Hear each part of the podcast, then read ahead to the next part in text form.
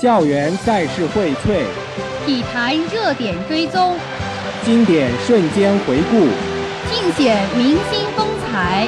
每周请听兰州大学广播电台专题节目《空中体坛》。空中体坛。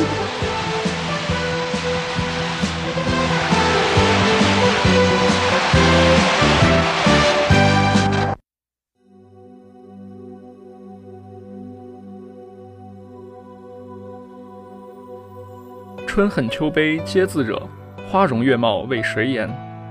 红楼梦》中对林黛玉的一首判词，惹得无数读者垂爱。而在我们的足球世界里，这似乎也隐隐暗合着兵工厂阿森纳的命运。它是文艺的，把球传进门和黛玉葬花，都是可以在豆瓣上得到九分的行为艺术。它又是脱俗的，在英超赛场，在大观园，它都高唱着“我就是我，是颜色不一样的焰火”。然而。他更是娇弱的，纵有倾国倾城貌，奈何多愁多病身。这大概就是贴在枪手医疗室门口的春联。所以啊，身为阿森纳球迷，你不仅要学会欣赏他，更要学会保护他。在他八年无冠时默默支持，在他徘徊前四时暗暗鼓劲，在他伤痛满身时静静祈祷，在其他人嘲讽他时候挺身而出。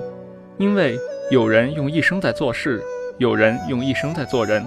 而你选择的他却是用一生在作诗。所以，成为守护、赞美他写诗的那位贾宝玉吧。相信他的诗篇里，不仅有愁绪满怀无是处，也会有千古高峰说到今。在娱乐主义至上的今天，阿森纳似乎是足球段子手们最爱的题材。也许每个球迷都非常熟悉争四、麦队长、温差千、易存希。醉一阵这样的嬉笑字眼，从2005年到2013年，八年无冠的尴尬，在2014和2015年连夺足总杯后稍稍得到缓解，但自03至04赛季后，十二个赛季再无联赛冠军，却是球迷难以接受的。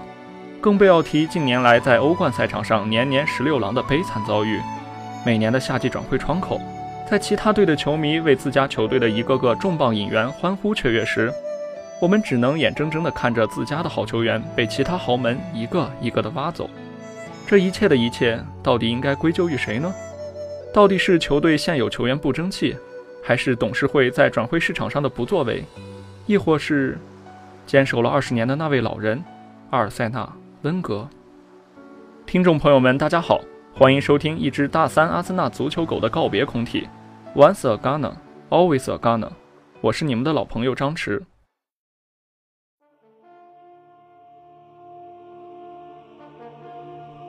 提到阿森纳这些年成绩不理想的情况，就要从两座球场说起，一座是海布里，另一座叫酋长。有着九十三年辉煌历史的海布里，见证了兵工厂历史上一个又一个冠军的诞生。即使承载了无数枪手球迷的幸福回忆，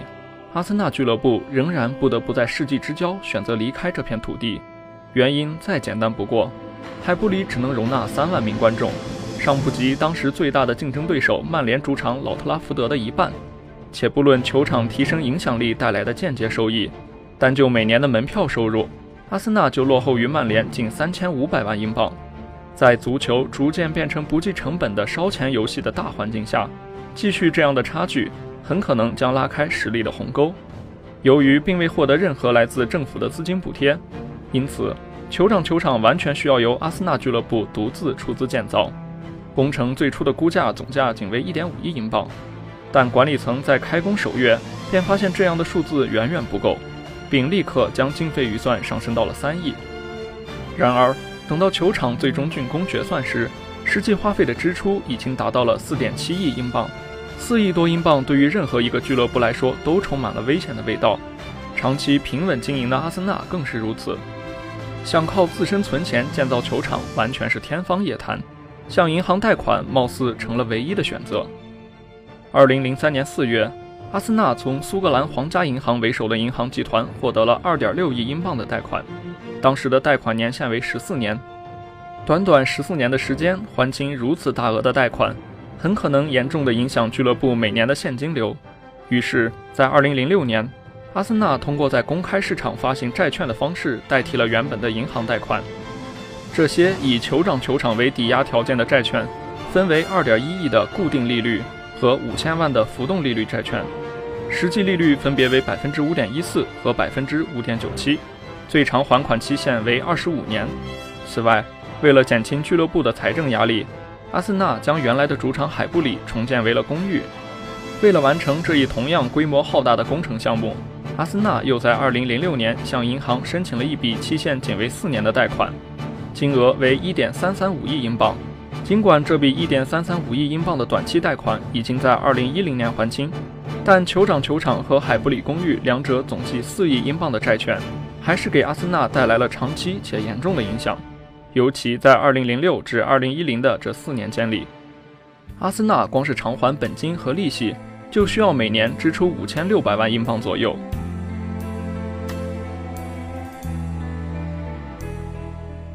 在阿森纳高层的最初预计中，虽然球队预算必然会受到债券的影响，但枪手仍然可以在与曼联的较量中拿下未来十年至少三个英超冠军，从而平稳过渡到酋长球场的新时代。而出售海布里公寓，预期可以得到总计三点五亿英镑的收入，带来的近两亿英镑的利润可以迅速帮助枪手在二零一零年之后迅速回到巅峰。然而人算不如天算。阿布和曼苏尔的强势到来，改变了英超的红色基调。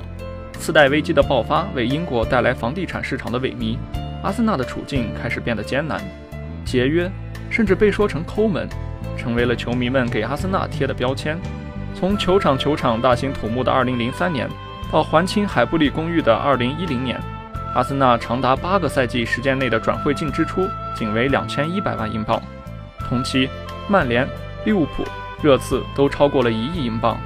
新兴势力的切尔西与曼城更是双双突破了四亿英镑的大关。转会市场上的预算有限，因此温格不得不极其注重每一位球员的性价比，对任何一笔签约都比以往还要精打细算。这样的习惯也一直延续到了现在。阿隆索、伊瓜因、葛策、马塔、阿扎尔等一个个熟悉的名字，先后在传言中极其接近签约阿森纳。却最终都转会去了别的球队。在温差签和迷失在体检室这两个网络笑谈的背后，是阿森纳对性价比几乎苛刻的坚持，也是当年财务重压下的无奈。买人方面锱铢必较，卖人方面自然也有不得已之处。效力阿森纳九年之久的队长维埃拉，二零零五年离队加盟尤文图斯，二十九岁的传奇铁腰转会费仅为一千三百七十万英镑。后来，维埃拉在自传中提到，阿森纳居然说对出价没有意见，我是如此的震惊和伤心。我不知道他们是否需要通过出售球员来盖球场，但我受到了伤害。之后，亨利、吉尔伯托·席尔瓦、加拉、法布雷加斯、范佩西等几位队长先后离队，不但留下了球迷们的伤心，更为好事者引出了争议的话端。对于阿森纳来说，增加俱乐部收入的方法，首先便是来自酋长球场的比赛日收入。毕竟，身背四亿债务修建酋长球场和海布利公寓，归根结底都是为了拥有一个世界顶级的宏伟主场。如果不能实现比赛日收入上的突破，那么阿森纳过去十几年的努力将完全没有意义。好在，无论是建成后的球场，还是伦敦热情的枪迷，都没有令阿森纳失望。酋长球场投入使用的第一个赛季。阿森纳的比赛日收入瞬间增加了七千万欧元，总收入也因此一举踏过了两亿欧元大关。此后，阿森纳的该项收入再也没有跌下过一亿欧元，酋长球场成为了全世界最赚钱的足球场馆之一，足以与老特拉福德、伯纳乌、诺坎普的吸金能力相媲美。酋长球场启用至今，阿森纳的球票价格已经经过了数次上涨，并引起了许多球迷的抗议。温格将涨价的原因归结于增加收入以保持竞争力，而阿森纳从 NBA 挖来的前首席商务官汤姆·福克斯的表现更为直接。作为一个美国的体育主管，看到季票排队名单长达四万人时，你只会觉得现在的门票还不够贵。在转播权收入方面，阿森纳已经从十年前的五千多万英镑上涨到如今的每年一点二亿英镑。日渐水涨船高的英超转播总价自然是最重要的增长点但阿森纳连年征战欧冠也同样是不可或缺的因素。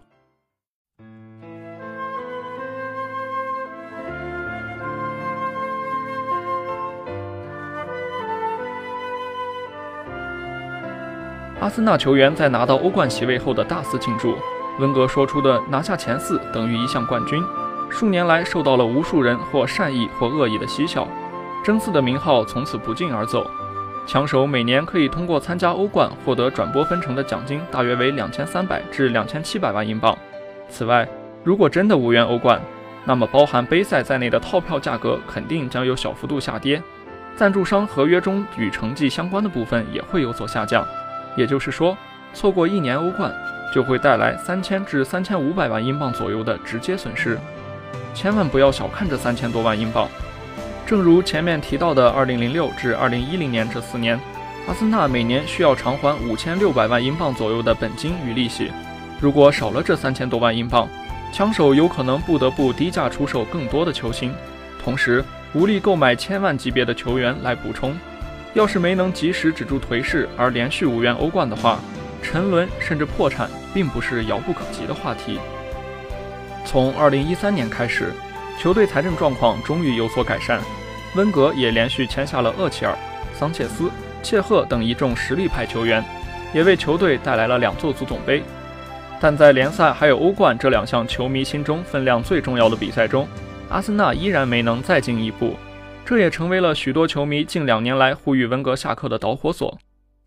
二零一三年一月，阿森纳在足总杯客场战平布莱顿的比赛中，在比赛的第八十分钟，一小撮球迷展开了一个条幅：“阿尔塞纳，感谢你带给我们来的记忆，但是是时候说再见了。”立刻就有另外一部分客场球迷对这些高举含有反温格内容条幅的球迷们进行了回击，并要求他们立刻停止这一行为。从这以后，阿森纳球迷阵营就分成了两个对立的派系，双方间的紧张程度不断上升，不但有辱骂的情况，甚至还曾有过斗殴事件。当时间来到二零一四年年底的时候，双方的分歧进一步加剧了。阿森纳球迷电视台的两位著名球迷克劳德和泰就在一场比赛的最后采访中展开了十分激烈的争辩。此后，一群阿森纳球迷在跟随球队来到斯托克城。于当地的火车站对温格进行持续性的言语挑衅，随即在之后球队主场迎战纽卡斯尔的比赛中，挺温派们用只有一个温格的条幅予以回应。在这种情况下，这位二十年来忠心耿耿、已经年逾古稀的老人是否应该急流勇退呢？估计每一位枪迷都有自己心中的答案。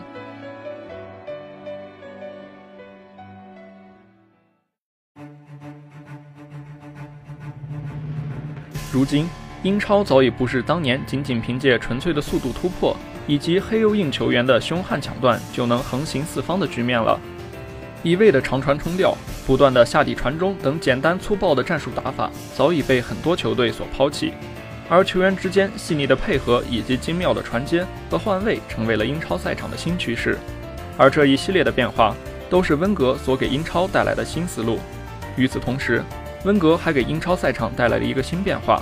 那就是对外援的使用。在温格之前，英超球队通常都不愿意将队内主力全部由外援担任，而温格则改变了这一局面。通常情况下，外国球员并不能充分适应英格兰足球赛场的环境，但温格并不在意这些细枝末节。在他的执教下，阿森纳的外援得到了比在其他英超球队更多的信任。亨利。维埃拉等外国球员都在温格手下成为了英超的传奇，而博格坎普更堪称英超有史以来最出色的十号球员之一。温格并不会因为球员的国际不同而对其区别对待，球员本身的球技与战术执行能力，则是他在安排首发时更注重考虑的问题。他不断学习着英超赛场的特点，找到了不断自我完善的新方法，球队也在温格的手下越来越强大。温格对自己的球员要求严格至极，绝不留情。然而，如果外界媒体对球员进行捕风捉影般的批评，温格也是绝不允许的。他在很多场合都会极力维护球员们的利益。同时，温格对其他球队的主教练则是尊重有加。比如，之前深陷下课危机的利物浦主帅罗杰斯，在整个英超赛场墙倒众人推时，批评之声此起彼伏，而温格则是轻轻说道。我没感觉他有什么错。温格温文尔雅的做法得到了很多人的认可，其对球员们的爱护使得他在球队中威望极高，而对其他球队的尊重则使得他整个英超赛场都得到了广泛的认可。凭借自己不朽的贡献，温格也成为了英超赛场继弗格森之后又一位教父级别的人物。二人都成为了媒体争相报道的大人物，广受世界各地球迷们的爱戴与推崇。他们都在所执教球队里取得了辉煌的成绩。在弗格森退休之后，温格也成为了目前英超赛场最具影响力的教练。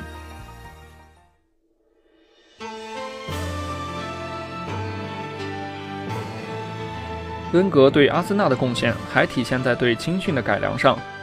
位于伦敦市郊的科尔尼训练基地便是最好的证明。多年以来，无数的青年才俊在温格的调教之下，逐渐走上了最高联赛的舞台。枪手的青训体系已经毫无疑问成为整个英超学习的楷模。然而，谁又能想到，在温格执教阿森纳之前，枪手甚至都没有一个完全属于自己的训练场。当时，他们和沃特福德以及伦敦大学足球队一起使用同一块训练场地，不但训练时间要受制于人，场地条件也是不忍直视。正是在温格的要求下，阿森纳逐渐重视起对青训体系的建设。这项利在千秋的举措，也让温格成为阿森纳队史上最伟大的教练之一。尽管温格对阿森纳的贡献有目共睹，对整个英超发展的影响也是举足轻重，但依然有部分球迷对他持质疑态度。从奖杯数量上来说，三次英超冠军以及六次足总杯冠军虽然辉煌，但相比于长达二十年的执教时间，这些荣誉不免显得稍有不足。然而，温格的贡献并不是仅仅靠奖杯数量就能够衡量的。同时，英超也因温格的存在而看点四起。阿森纳也凭借温格的执教而始终处在英超豪强之列。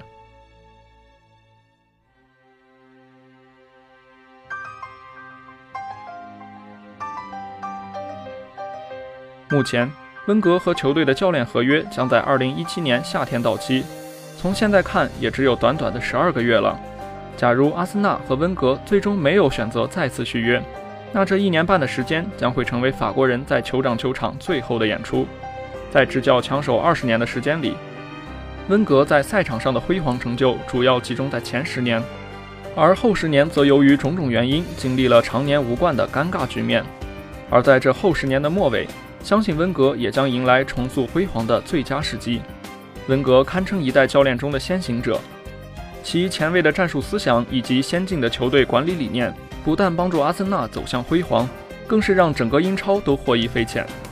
在这个商业化最成功的联赛里，金钱至上越来越成为最真实的写照。而在这样的大环境下，依旧能二十年如一日地坚持自己的足球哲学，并且凭借自身努力帮助球队打出一片天下，温格足够成为当今优秀教练中的楷模。如今，当我们再次谈论起温格时，我们会谈论些什么？现在，这位影响了法国与英国两国足球发展的战术大师。已经走入了合同的最后一年的时间，这位永远走在时代前沿的足坛引领者，早已无需再证明什么。花甲之年的教授，依旧在赛场上为了梦想而努力，这是阿森纳球迷们的福气，也是整个世界足坛的幸事。